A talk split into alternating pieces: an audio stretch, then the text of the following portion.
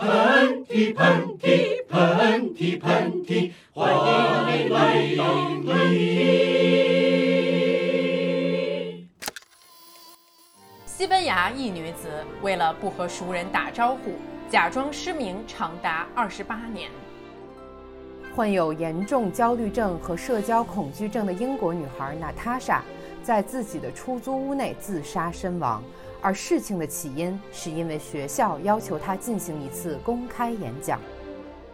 湖北荆州的小吃店“穷逼快乐屋”因老板社恐，不堪店面火爆，要天天用谎话招呼客人，最终关店。他最爱说的一句话是：“可以打包回家吃吗？你在这里吃，我压力大。”在寒冷的芬兰公交站，排队的人们之间总是拉开整齐的两米距离。是温情的沦丧，还是常年黑暗的袭击？是什么让他们之间产生了距离？有调查表明，百分之六十五的日本人喜欢独自一个人待着，而百分之七的人表示，自己曾经一个人躲进厕所吃饭。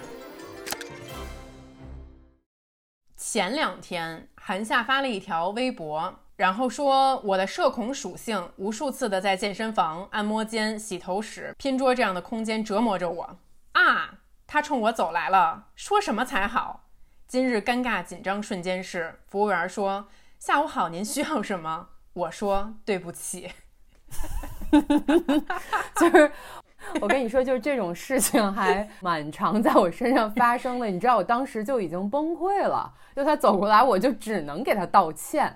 我不知道该还能做什么啊！就这，你让我想起，就是我在英国大街上看的那种要饭的，每次他们都会管我，就说那个 Can you spare some change？然后我就会说 No, thank you. I'm fine，就是就是我觉得要饭的都惊了，说这女的是怎么回事儿？呃，so 就是 so confident，就是为什么？Yeah，I am fine。对对对，No one is asking you whether you are fine。对，就对不起。啊，转成中文就是我还行，你呢？对对对对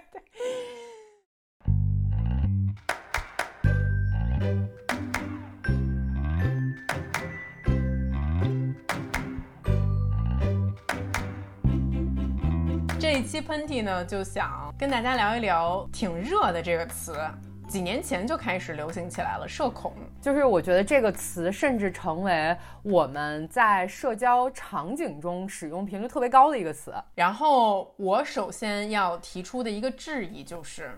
韩夏，你怎么会社恐呢？我那天想我们要说这个话题的时候，我就在想，这可能是对我形成的最大的一个误解，就是我是一个特别不恐惧或者我特别热衷于社交的人。然后这件事情，也许在我的内心和在我跟外界沟通的过程中。成为了一个巨大的问题，那可能别人都不信，但是对于我来说是一件很难的事情，因为我给别人的印象，如果说你在现实生活中见到我，我其实是一个能够特别快的打开话题，并去调整当时那个社交气氛的那样的人。非常是，我相信你也这么觉得，嗯。其实，在这些过程中，也许有百分之八十五的情况是我完全不想做这件事情的，或者我做完了回家以后要痛苦很久的，已经达到了这个比例。所以说，我认为我自己可能算是一个有社恐倾向的人。我我还蛮想听一听，就是你有没有什么支持你觉得自己社恐的例子的？比如说，我跟一个人约了。在什么地方见面要做什么事情，我可能要提前一天半我就要开始准备了。我这个准备包括我要怎么去这个地方，我要穿什么去这个地方，见不同的人我要涂什么样的口红色号，然后 真的真的，这个见的人是你是指客户吗？还是说就是普通的朋友也这样？Everyone in general，从普遍的情况上就是这样子的。啊，这是一点，还有一点是，其实我现在已经好很多，但是在我漫长的二十岁到三十岁这个区间内，我经常发生是，我跟别人约了以后，到最后我实在是去不了。但是其实在这期间呢，也错失了很多大家说好的机会也好吧，都是因为我的一些不确定还有紧张，我就说，哎呀，对不起，那个我妈病了什么的，然后一就一 用这种一听就是特假的这种理由就取消了。嗯，哎，这是从什么时候开始的呀？你还记得吗？因为我觉得像我们上呃初中、高中的时候，好像要跟陌生人第一次去见面的这种场景其实是不多的。我认为这个可能是我上了大学以后开始逐渐发现的。然后我回想了一下，我觉得我确实上学的时候也不太社恐，我就会觉得自己有点太锋芒毕露了。就是我小时候一直很羡慕那种内敛，然后淑女冷静淑女，对。然后我就不是 啊，我就是那个非得穿着超短裙，然后把我自己印在传单上面，然后挨着班的每一个同学发我的关于我的传单，让大家去投票，让我当全校学生会的宣传部部长的那种人。我觉得我小的时候可能还不太一样，因为我那会儿嗯。可能经历了一些家庭的一些变故吧，再加上我当时就是好死不死的喜欢上了摇滚乐，然后摇滚乐的这个本质呢，就是不能跟他们一样，是，对对对，就是我得不说话，然后但是其实呢，嗯。就是我也挺想说话的，但是 摇滚乐要求摇滚乐要求我不能说话，我就是整个高中就是会去厕所里面化妆的那种女生，就是就是下课那人一响，我就拿着睫毛膏和粉底，还有那个透明的唇膏，就是去那个厕所镜子前面涂涂抹抹。然后旁边是王旁边是王一冰也是，旁边王一冰还有俏俏，对，就从九班那样扭完扭来扭来过来了，对。哎，而且我就是当时我要是那老师的话，我就特别想治你们，就是就老师就是治我们，对，就是因为我们就是太疯，然后以至于呢，我上大学的时候，我想说我去武汉，然后我人生地不熟的，我应该稍微收敛一点，所以说就鬼使神差的，我记得我们班级聚会的第一天，大家彼此都不认识，然后要自我。做自我介绍，然后我就上台说：“大家好，我叫邵静竹，我来自北京，我是一个非常内向和文静的人。” 我惊了，我觉得 是就是，就是我就是得了就是臆想症，你知道吗？但是我觉得也没。你也没说错，就是我也是能够看到你内向向和文静的一面，因为我心里一直笃定，我觉得我可能是内向的人，只是表现出来的很多面是，嗯、又是很活泼和开朗的。因为我有了这个自我介绍，我就被我的大学同学嘲笑了连续四年的时间，就是他们觉得说觉得你你不是，你这是个两面三刀的女人，对。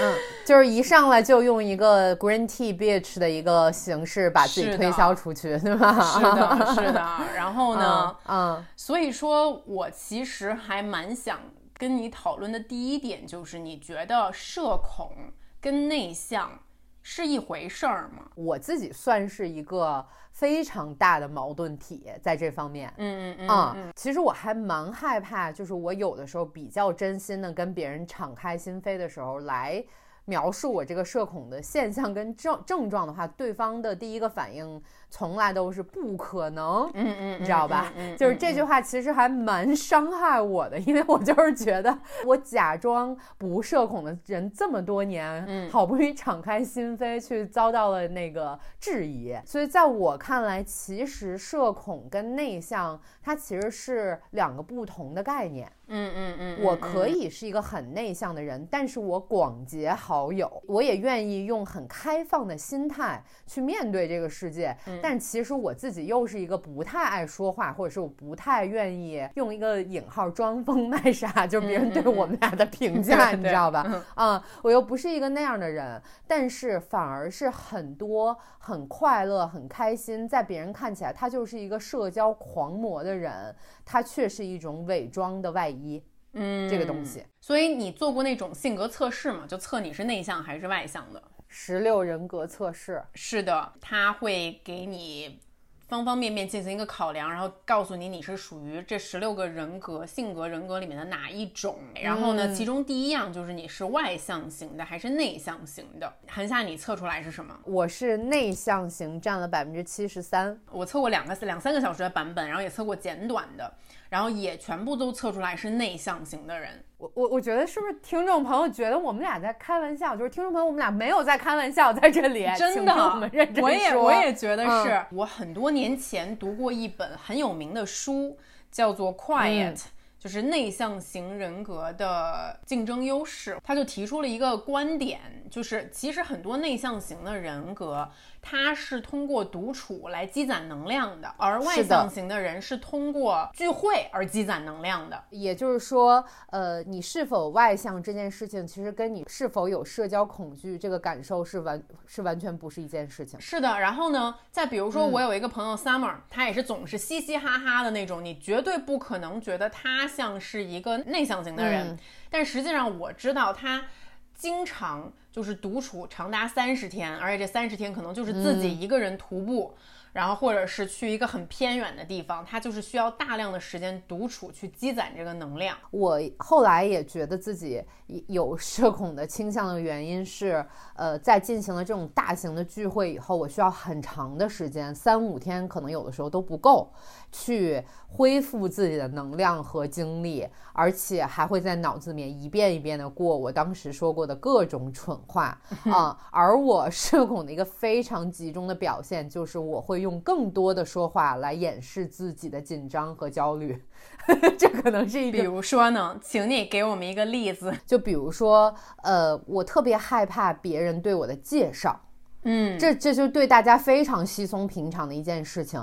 但是如果别人会介绍我是这是一个美女导演，你知道吗？然后我当时可能就会回复，我觉得我有点丑。或者说，你看我脸上都是痦子，我觉得挺幽默，挺好的呀。就你就化解开了啊。然后那可能是我在化解我自己的一个尴尬，但是对方可能会觉得他会有点侵犯到我，你知道我的感觉不是，就如果对方没有幽默感的话，对方会跟你说，Don't worry, that's fine，比没关系，你的痦子挺好的，挺美的，你知道吗？我心里边最，我心里边最。老子没有说这件事情。对对对。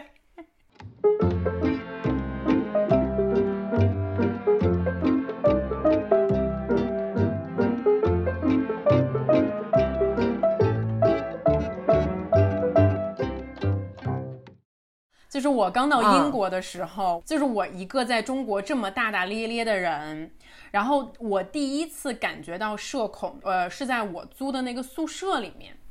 就是那个英国的宿舍呢，它是有五个房间，但是你这个五个房间呢，它是在一个走廊，然后呢，走廊的尽头呢是这个厨房，也就代表你们每一个人呢可能有自己的卫生间，但是你要共用一个厨房，然后 好可怕呀，真的非常可怕。每天早上起来都哭了，是的，每天早上起来的时候，就是五个陌生的女孩，来自天南海北。聚集在那个厨房里面做早餐，你知道吗？就是要纯粹的尬聊。而听众朋友们，就是咱们中国人的早餐跟他们外国人的早餐有非常大的区别。就是他们外国人就可能煎个香肠啊，吃个面包片啊什么之类的。然后，但是很多时候我就是想吃一碗面，你就往那炝锅是吗？哦，我就是要喝粥。早上起来哗，对对对，所以我早上起来可能就会把昨天晚上那隔夜的米饭拿出来，然后再就一点温水，然后在我的锅上面就咕隆咕隆咕隆的煮一个就是白粥嘛，就很正常。然后我再煮一个鸡蛋，然后我鸡蛋蘸酱油配白粥，不是很很好吗？但是他们就会就看的我的眼神觉得很奇怪。就是外国人就觉得说，怎么亚洲人从早上就要开始吃米，然后可能 就是他们觉得这件事很就是不太能接受。但这种你刚刚到一个地方，然后可能对方对你的文化开始有一点点小小的质疑的时候，你就会变得非常的敏感。嗯，然后呢，我们宿舍这个这个，因为人是来自天南海北的，然后当时我对欧洲也不是那么的熟悉。我记得就是我会犯那种很蠢很蠢的问题，然后比如我问一个女孩，我说：“哎，你是哪里的人呀？”她说：“啊，我是塞浦路斯人，就是 I'm from Cyprus。”但是实际上我根本不知道塞浦路斯是一个什么样的国家，在哪里。嗯。反正就那块儿吧，反正就那块儿，就希腊那块儿吧。对。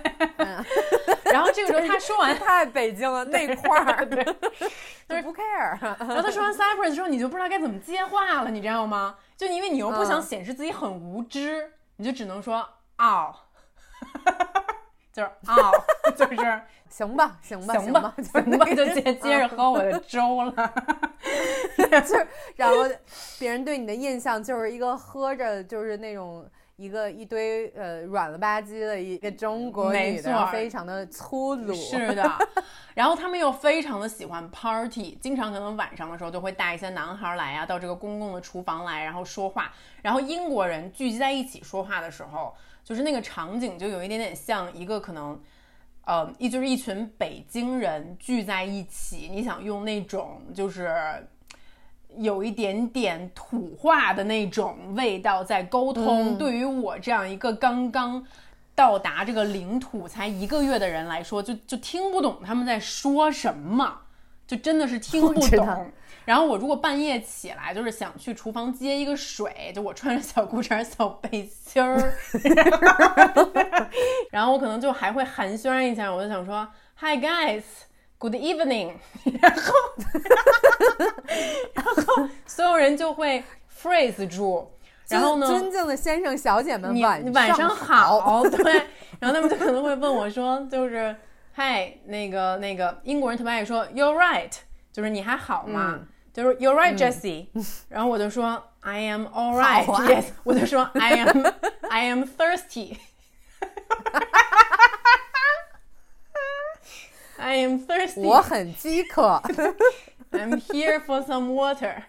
OK，我真的，我觉得你刚说完这个，我浑身鸡皮疙瘩都起来了，我觉得太尴尬了，太尴尬了。然后后来以至于，就我根本就不敢出来了。就我会趴在我的门上 听厨房里有没有人，如果就是厨房里人过多，我就不太敢出门。当时我就想说，不行，我是不是最后得喝马桶里的水了？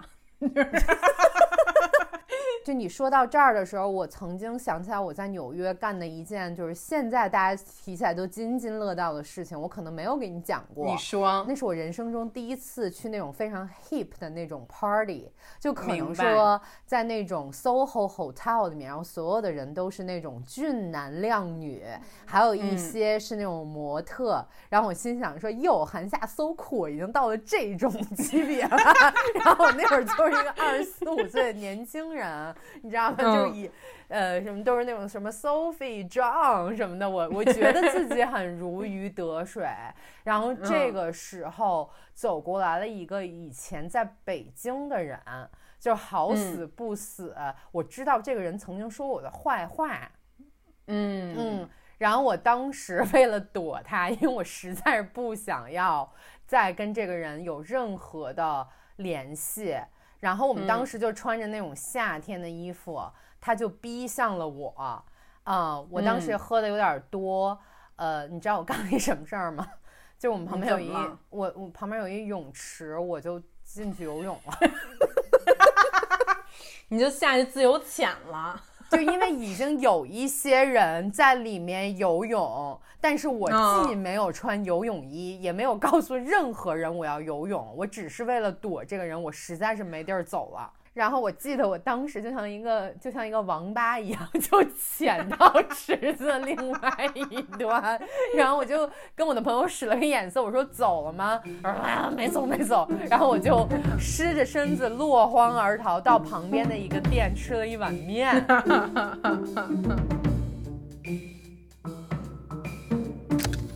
嗯，我社恐爆发的时候，我就很想哭。如果有人过来跟我说话，我可能会真实的面部抽搐。我之前最严重的时候就是一个朋友，他过生日，我就问他有我不认识的人吗？即使是我见过的，就也到了那那种只要一有人，就是很紧张、很焦虑，然后晚上也会睡不好，就提前一周我就会睡不好，甚至会耳鸣，两眼一黑，不知道现在在发生什么。就是社恐爆发的时候，我感觉特别喘不上气，那口气就是就是上不来。我会有一瞬间，就是就是哪怕这个世界因此毁灭了，我也觉得可以。就是你马上回到一个人自己待着很自在的状态的时候，就很像那种你在海里面憋了很长时间很长时间的气，你一直扑腾一直扑腾，哇，终于浮到了水面，呼吸到了新鲜空气，就那种感觉特别爽。那咱们说到这儿呢，其实我跟竹子在策划这期节目的时候，也一直想要跟大家来聊一聊，就什么是真正的社恐。嗯，就我们是不是有的时候会把就自己不敢交流跟社恐这件事情混淆了？真正有社恐的人，他们其实是在让自己不悦的时候，会有一些，比如说脸红、嗯恶心、嗯呕吐。盗汗，嗯，颤抖，然后心率急速提高的这种状况的，嗯，就是生理上的反应。我在网上其实查到了社恐有十大症状，随便读两条。很长的一段时间宅在家里不出门，不愿意跟人接触，甚至不愿意出去吃饭。明明很孤独，却会拒绝多数人的邀请，认为待在家里是最舒服自在的事情。嗯，我看了半天，我觉得这里面我唯一符合的一条是，远远的看到认识的人就开始纠结是打招呼还是绕道走。我看完这些就是这个社恐的这十大症状，到时候咱们把它贴在咱们这这一集的文字区域，大家也可以来一个判断一下啊。这十条我其实中的还蛮少的。然后，但是这个内向者的特质，这八条我看了一下，我好像中的会比较多一些。比如说，和大范围的群体相处会消耗自己的能量，享受独处，嗯，过多的外在刺激会分散自己的注意力，具备比较敏锐的自我意识和自我感知力，喜欢通过观察来学习，偏好独立自由的工作类型等等等等的。但你说咱俩是不是其实是相对没有那么社恐，但是可能会。稍微内向一点的人，我觉得是。但是其实呢，我觉得这些东西大家看看就好，对吧？你有没有觉得说，其实现在我们的社会会把社恐这件事情说的特别的夸张？我自己个人感受啊，你不说之前我还不觉得。你越说，我就开始越往自己身上贴标签。比如说，我会看到一些视频，然后里面提到一些大家会有了社恐的现象啊，就走进电梯之后，所有人都低头看手机，装自己特别忙，不愿意有这个目光的接触和交流。我记得我刚刚到英国的时候，纵然我非常的社恐，其实我现在总结，那个时候不是社恐，那时候主要就是自己英语不够好，不够自信，你知道吧？我主要是恐这个。所以说，但是我还是会逼着自己去跟外国同学交朋友，就主要是练英语嘛。然后我记得那个时候，我们下课之后就会去 Student Union 去喝啤酒啊，等等的，大家都站在那里，然后就一聊就聊个几个小时的时间，聊到天黑。然后因为啊，说来惭愧，那十年前啊，就是手机可能没有像现在这么的发达，嗯，就是有手机，但可能更多是就是。发短信啊，或者就偶尔拍个照片啊，什么之类的，所以你不会经常盯着手机看，嗯，你就会逼着自己去跟别人做这个交流，嗯，就是我猜想，可能我们的上一辈，我们爸爸妈妈也是这样的，对，就是你无处可逃，你就是要面对你的邻居，面对你的同事，面对你的朋友，面对你旅行的时候遇到的陌生人，然后呢，你就觉得说，那就都是人嘛，那就聊两句呗，能怎么样呢？嗯，但是现在的话呢，你手里有了手机，就是。就好像是你游泳的时候身上带着一个救生圈一样，你就永远都不会想去学游泳了，嗯，因为它就是万能的呀。哎，在电梯里面很尴尬的时候，低头看手机吧，啊，然后同事聚会很尴尬，低头看手机吧，嗯，啊，或者是就是去那种全部都是陌生人的局，不知道该跟谁说话，找一个角角落低头看手机。我我跟你说，其实你说到这个，让我想起一个我特别愚蠢的行为，关于手机的。嗯，因为我不是一个特别喜欢看手机的人，可能跟我的年龄有关，就是已经过了爱看的那个时候了。然后哦，但是你知道，有的时候你坐快车或者专车的时候，司机就想跟你聊天，嗯，然后这个时候就会激发我的恐惧和紧张。嗯，我经常假装给别人打电话，而且我就会把我自己的逻辑拿出来，比如说我拍一个打电话的镜头，我绝对要给一个接电话的人的反应时间。嗯，你你你现在学一个，我就说喂。哎，你们那地儿在哪儿啊？你一会儿给我发一个定位。啊，行行行，就是我中间会把那个时间留出来。不是，那这时候你你挂了电话，司机不会问你说，哎，咱们要换地儿吗？你们要去这地儿是哪儿啊？你们要去那儿干嘛呀？一般你打完这个电话，你就会把他刚才的那个热情稍微浇灭一点，你知道吗？明白，明白。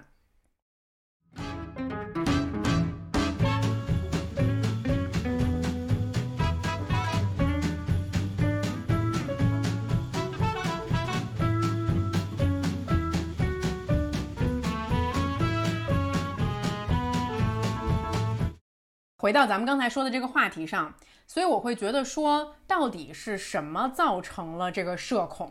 就是或者就是说，我们到底在恐什么？可能是那种完全陌生人来了，而不讲自己在做什么，在做什么工作，是自己到底今天晚上要有一个什么样的呈现的时候，我会觉得那种社交是我完全不怕的，甚至我还有点期待。嗯啊，我觉得我恐惧的，与其说是我不愿意去认识新的人，不如说是我比较害怕去跟别人呈现一个他们所要求和期待的我。就是每一次啊。咱们 J 沙溢的聚会，你都嗷嗷的，就是拎着两瓶红酒、两瓶清酒，然后一沓儿啤酒，你就像那种就是小哈巴狗一样，就是翘着尾巴，哈对哈哈哈哈哈哈就来。对对对，我觉得我甚至想让 J 山玉 E 的聚会一直进行下去，直到我死。对，就是，所以就是对于就是 E 和 J 来说，就是不觉得煞会有任何的问题，没但是错 Sha 面对他不想面对的人的时候，我就会，就也许说，我今天晚上下你到了这儿，你就是要当华妃。我怎么又说《甄嬛传》？就比方说你今天，但是我确实有这个感觉，有有很多次，你知道，就是我的这边很多制片人他们会逼我去一些呃影视圈的一些活动。然后在这边呢，你就是要在五分钟之内做一个简短的自我介绍，让别人认识到你是一个什么样的创作者。我听到这几个字，我就爆炸了。然后当时我的感觉就是，对方变成了皇上，然后我变成了秀女，然后我就要在那五分钟之内变成嬛嬛，然后让皇上记 住让皇上记住我。你，嗯。真的没有办法，五分钟介绍就介绍不了，我觉得就得说谎话，瞎编。嗯，你在这种场合呢，你你会害怕吗？我跟你说啊，就是我不夸张啊，就是我几乎每嗯天手机上都会有几条微信，可能少的时候就一两条这样，就是可能会是有陌生的人过来，有一个什么样的社交上的请求，比如说邀请你嗯去哪里玩啊，哪里开幕了，有一个什么活动。当它偶尔发生的时候，其实你心里感觉还挺好的，就是你觉得说，哎，我有了别人的 validation，就别人看得起我才会想认识我嘛。但当它频繁发生的时候，因为显然我不可能答应所有的人，你会觉得说我到底该如何礼貌的拒绝啊？嗯，然后我如何礼貌的拒绝，让我自己心里好受一点，也会比较体面。嗯呃，就是我说白了，就是前面有提到，就是说什么是内向，然后什么是社恐，然后我觉得有时候内向的人呢，就是他有社交能力，但他有的时候就是不想社交，你知道吗？是，然后社恐的人可能就是，他就往往他就不会社交，或者他就是就是是讨厌社交，害怕社交。但是我觉得我们不想社交的这一面，有的时候你自己很难自圆其说的找到一个很好的理由，让别人也能理解你。我特别理解你这种。呃，总结啊，因为就 前两年，我经常会有一些别人对我的误解，让我觉得啼笑皆非。就比如说，其实我刚才跟你说，我恐惧的是那种今天晚上我不想当这个人，你知道吧？我不想要装成一个人而出去，让别人喜欢我，但我必须得去。所以有的时候我可能就稍微的告诫自己要放松一点，嗯，就不要那么。呃，想要去得到别人的赞许，或者是满足他们的期待，也许那个时候我放松了，你也知道我这个人放松的时候，嘴里面就容易跑火车，就可能什么都说，然后呢，对方就会婉转的向他们的朋友表达说，以前本来蛮喜欢韩夏的，觉得在网上是一个很有想法、很有见地的这样一个女生，但是为什么见到以后觉得她有点没文化呀？其实这个你也说出来了，很多朋友社恐的原因，就是你会害怕破坏别人对你的一个预期，或者你害怕被别人讨厌，然后达不到别人的期待，所以你才会有这种恐惧。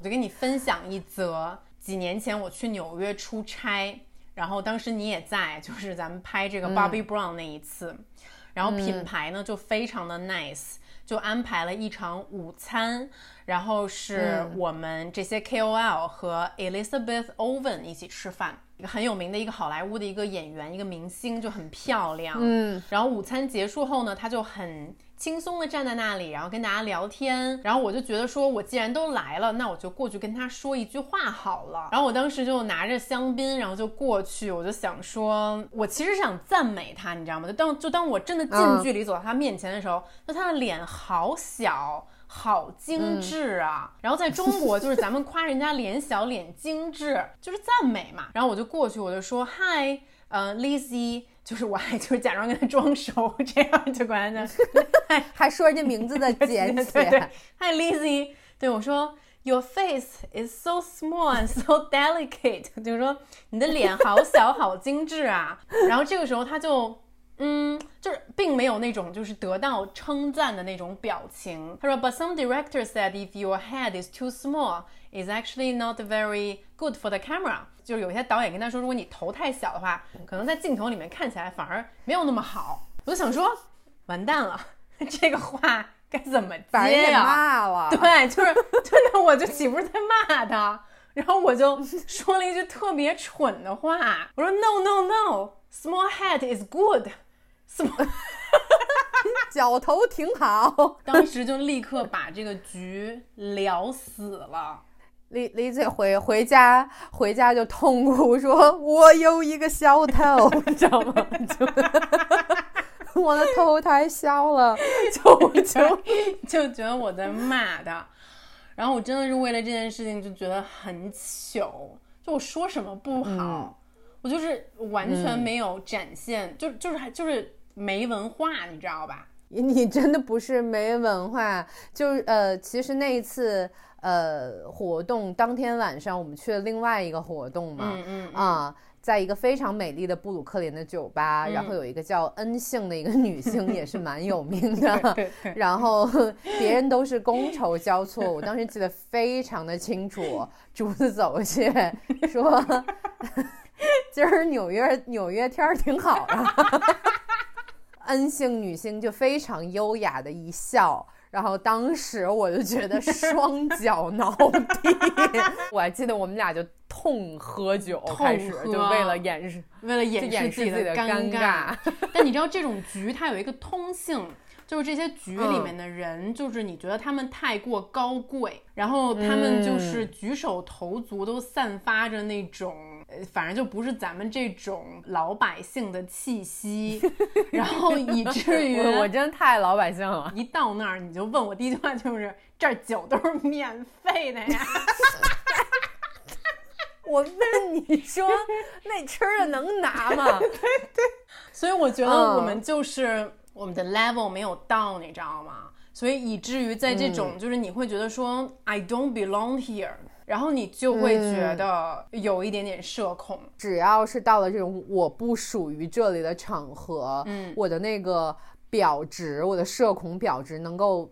滴滴滴乱响，然后引起我做出一些让我平时不会做的事和说的话。嗯，你知道，因为现在在工作场合里面，其实都是一些年龄比我们小或者小很多的这种年轻的创作者。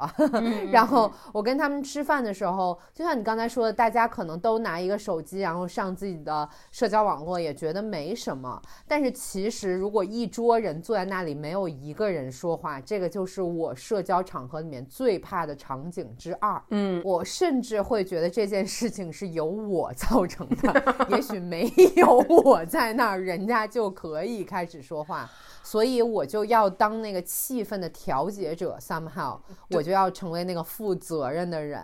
我记得有一次非常清楚，嗯呃，很多年轻人坐在一起，大家都在看手机，本来相安无事，嗯我又觉得非常的尴尬，我就灌了自己两杯酒，嗯，然后我就脱口而出。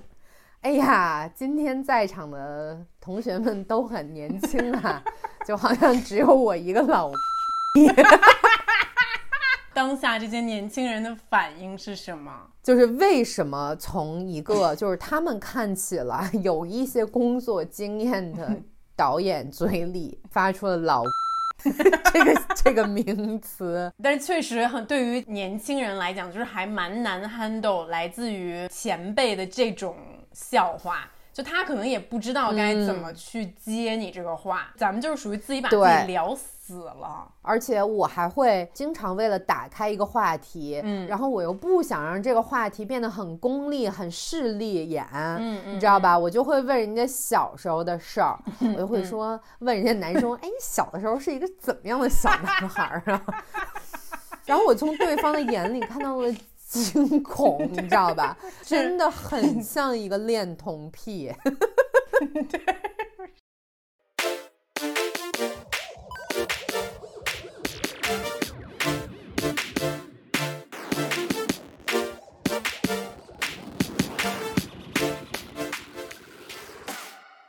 但我跟你说，啊就是我觉得以我母亲马女士为首的，就是老一辈的人呐、他们其实就还蛮自如的 去窥探别人的隐私。并且就是别人也并不太会觉得他们在冒犯，就是可能我已经认识很长时间的朋友，我并不太清楚他们可能家庭成员的状况啊什么之类的。然后呢，这个人就仅仅跟我妈见面五分钟，就随便聊了一下。然后我妈回来就跟我说：“啊，那个尚啊，尚他爸离婚了，现在他爸跟那美国女的住在美国。”然后我就想说，what？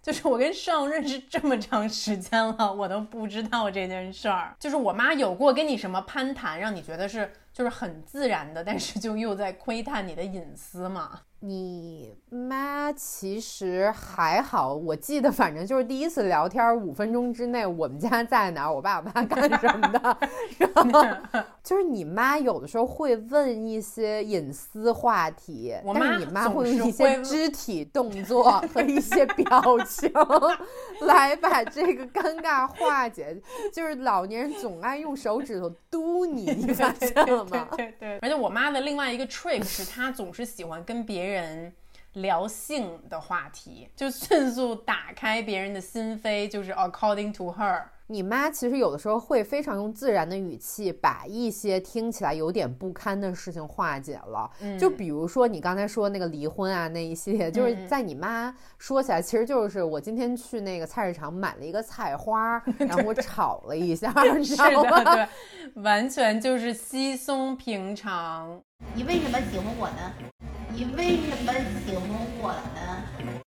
其实我从你妈身上学到的一点就是，我没有必要把一些话非要强加一个语气，或者我非要想对方觉得什么样的语气是舒服的，嗯，我再把这个话说出来。我反而非常自然、平时的把这个话说出来也可以，因为我还是太考虑别人怎么想了。就是我跟你工作的时候，我完完全全都不觉得你有任何一丝丝社恐的表现。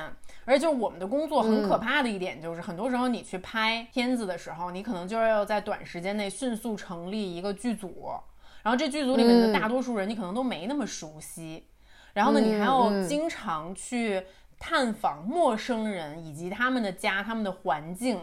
然后你去的时候，你为了拍到可能他真实的、诚挚的故事，你需要很短时间内获取他的信任，那你就要需要坐下来跟他聊天啊，等等的。但是你在这方面做的就很好。呃，首先谢谢你。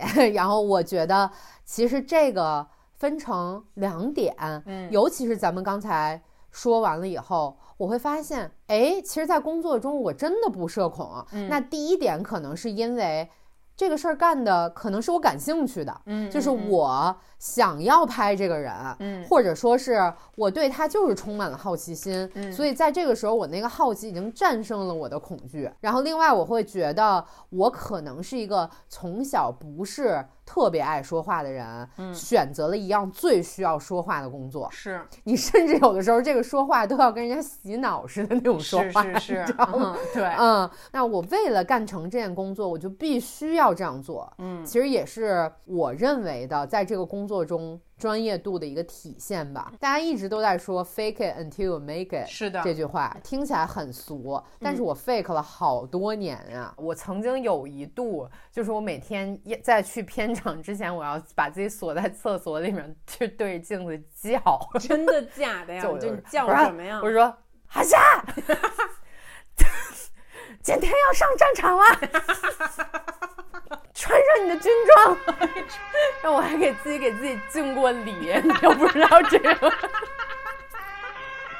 然后还有就是，我曾经也在我之前拍过的一个呃纪录片的一个系列里面，我可能要在里面导演，就是二十个。呃，非裔美国人跳舞，明白，在没有 party 的时候就瞬间嗨起来，太难了，就有点发生像前面说的那个社恐的状况，就开始手抖。嗯，然后我当时就找了一个酒吧，下午四点开门的一个酒吧，我就狂灌了几个龙舌兰的 shot，自己还在地上转，在在门口转圈儿，因为想 快点晕。然后结果那天你可能是看到这个来自于中。中国的女性 就是蛮不容易的，你知道吗？然后大家也就象征性的跟着跳了一跳，就给了点面子，你知道吗？就如果你要是社恐的话，就是你还是得去练，你就得把自己抛到这种自己不是非常非常舒服的这个环境里面。我开始慢慢慢慢的适应了，就是我前面所叙述的这种不属于我的社交场合。然后呢，我发现了一个秘诀，就是其实 nobody cares about you。就是你自己可能往往会有一个聚光效应，但实际上 在这种场合，你知道吧？觥筹交错，那么多人，大家可能都在担心自己的表现有没有好，没有人真的担心你，以至于我就发现，在这种活动上有一个窍门，就是你见到一个你们可能那种半熟不熟的人，然后其实呢，你们就要迅速说出一句你现在想跟他说的话。这句话一定要肤浅，非常的肤浅。比如说，你看到这人，你就说：“哎，你今天裙子真漂亮哎，我好喜欢你的裙子呀。”bingo 成功。然后你还可以说：“哎，我今天很喜欢你的唇色，你口红颜色好好看啊，这什么呀？什是什么牌子呀？”然后呢，再看到一个人说：“哎，你你发色好好看啊，你最近染的新的发色吗？”就是一定要够肤浅，够直接。然后就迅速把对方打懵，打到一个就是你想打到的一个地方去，然后呢寒暄个两三句，然后就立刻说：“哎，我去找酒喝，一会儿一会儿聊一会儿聊。”然后就闪掉，然后就 perfect，you killed it。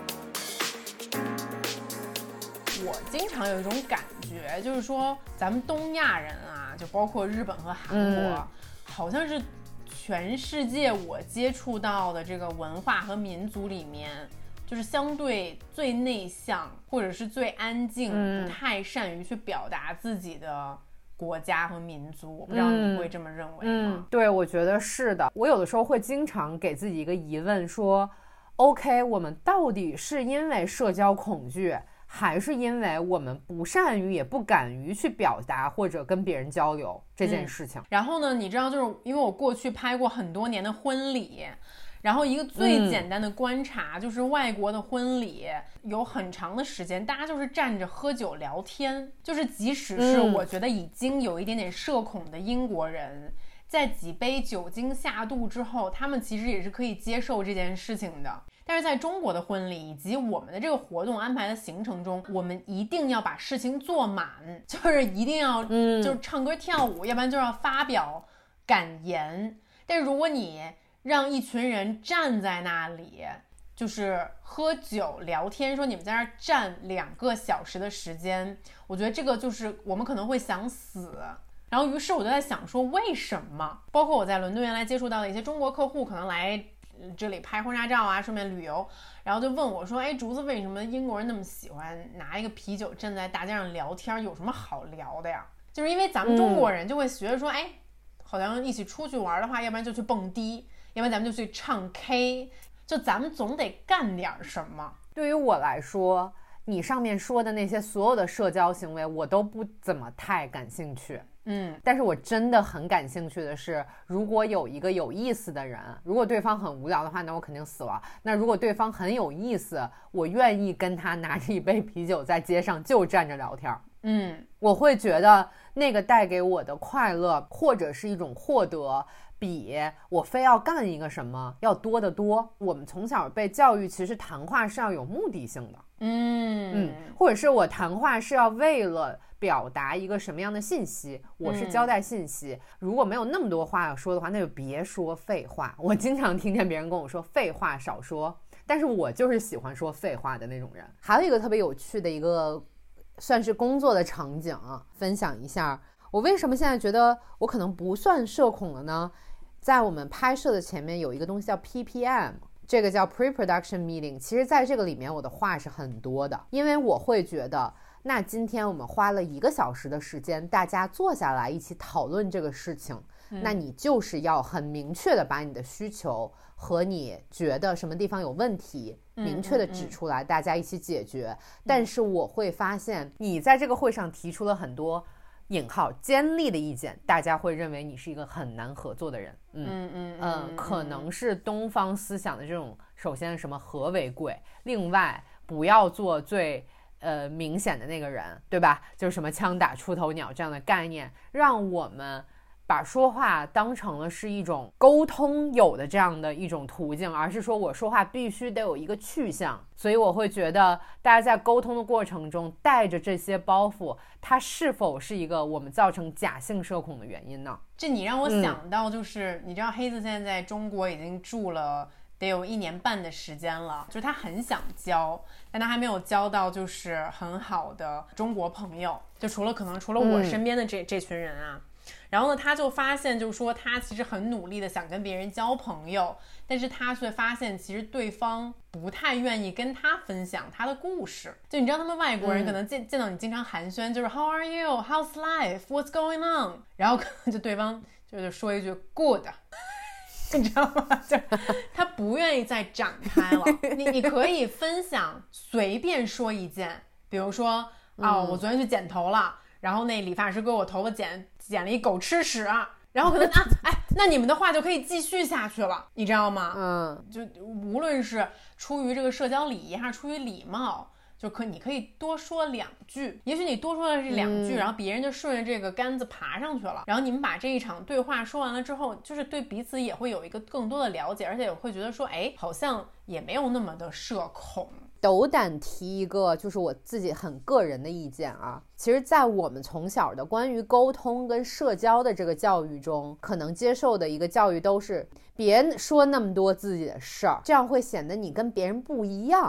啊嗯，在这个环境中，你就做那个随大溜儿跟别人一样的人就行了。是啊的，而且这个在女生身上的表现尤为明显，就是女生嘛，嗯说那么多自己的私事儿干嘛？但是在男生身上呢，我觉得尤其是独生子女这一代，很多男生是没有学会听到别人说什么的能力的。嗯嗯嗯。那么在这个沟通交流的过程中，其实是围绕着他们来转的。如果不倾听别人的话，你很难去就别人的内容做一个反馈。我也是斗胆再说一个我的观察啊，就是有趣的人还有有趣的对话实在是太难得了，就是因为大多数人很难和你开展一个就是令人满足的对话。哪怕你给我一点点信息都好，就是咱们咱们随便就是敞开自己聊一聊，就是你去你看到什么了，你听到什么了，就是任何一个小小的经历，我会觉得我们好像还就是像你说的，可能刚开始可能是因为这个教育的原因，就不愿意去讲自己的故事，慢慢慢慢咱们就变得不会讲自己的故事了。但是另外一个观察就是，我会觉得像咱们总在抱怨说中国这个社会太内卷了。就大家都过于的务实，永远聊工作和聊赚钱的时候，大家那个热情和那个劲头都很高。很多时候，我听你已经讲了够多关于你工作的事情了。OK，stop，that's enough。就是我想听一听别的事情。我给你描述一个我最害怕的社交场景的样子啊，嗯，就是在一个黑乎乎的酒吧里面。然后你进去以后，发现只有那小块脸是被手机照亮的，然后前面放着。一些喝空的酒杯，然后你坐下以后，先要介绍你自己的工作，然后某一些人对你的工作产生了兴趣，由由此开始，大家开始了长达三小时的工作对话，然后这个时候也是我的蠢话即将诞生的时候。我们今天提到的很多都是假性的社交恐惧啊，因为这个假性的社交恐惧就来源于说这个社交环境的。不够多样性和不够宽松，也许我就是一个不愿意那么聊工作，或者是我在这个场合中，我会觉得有一点点自卑，我没有那么多好的事情可以拿出来显摆，我没有那么多好的事情让大家关注到我，从而造成了我的焦虑和恐惧。我们是不是可以让我们的社交环境不那么围绕着我今天我要怎么成功，我要成为一个什么样的人来进行？那也许这个焦虑是不是会减轻一点呢？我不知道。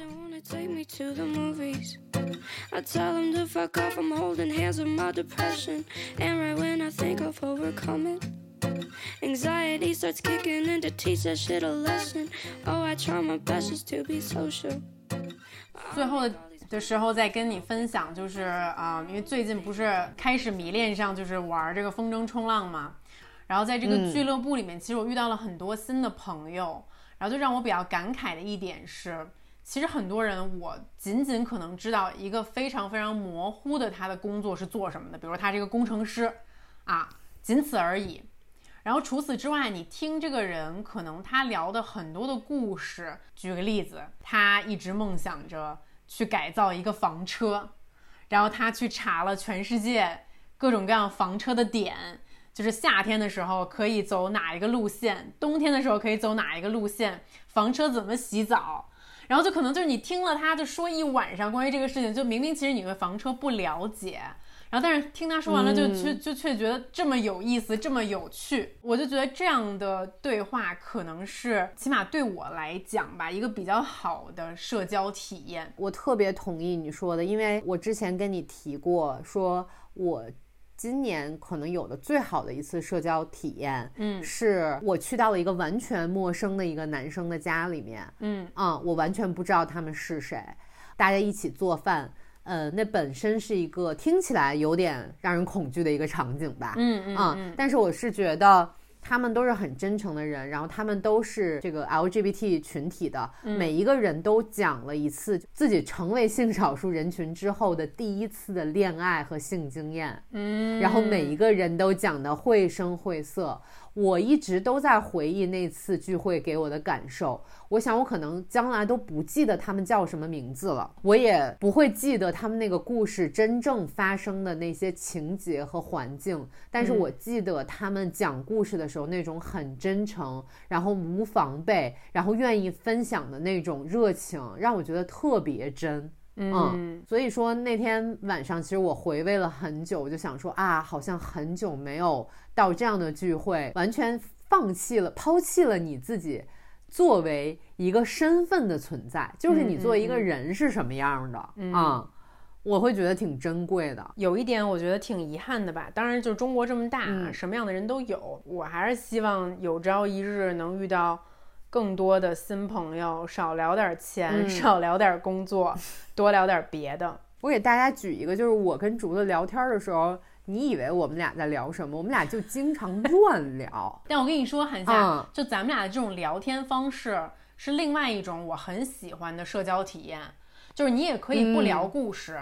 你就纯粹的 be silly，、就是各种的开玩笑，这样的不正经的时间，其实对于你来讲也是一种放松。就我为什么想出来跟朋友聊天啊？就是因为我可以 be silly。对啊，对于我来讲，我认为社恐哈，你不会因为害怕别人评价你而不去某一个聚会或者某一个场合，知道你是好的，你也不怕别人的目光，但是呢，你就是从内心非常抗拒这件事情，你觉得你去了之后会让你整个人不舒服，就是从心里面不舒服，从你的从你的脑袋，从你的神经，所有的身体都都告诉你你非常的不舒服。对于一些病理性的社恐的人来说，也不是不能变好的。它说到底就是一种恐惧嘛，就很像很多人害怕蛇，把它当成疾病，你想要去治疗它，一定是有方法的。但是我觉得有的人他也不需要去治疗它，他就是很接受这个现状，你也可以不去治疗它。嗯，没有一个唯一的答案。我觉得很多人都觉得社恐，但他们应该不是真的社恐吧？大家可能会觉得社恐好像很有个性，所以才说自己社恐。但真正社恐的人可能也没有几个。然后，那你觉得在节目的最后吧，如果说我们可以提供两种思路给正在收听这一集节目的听众朋友们，可能有些听众朋友们觉得说你们站着说话不腰疼，我就是非常的社恐，就是不行。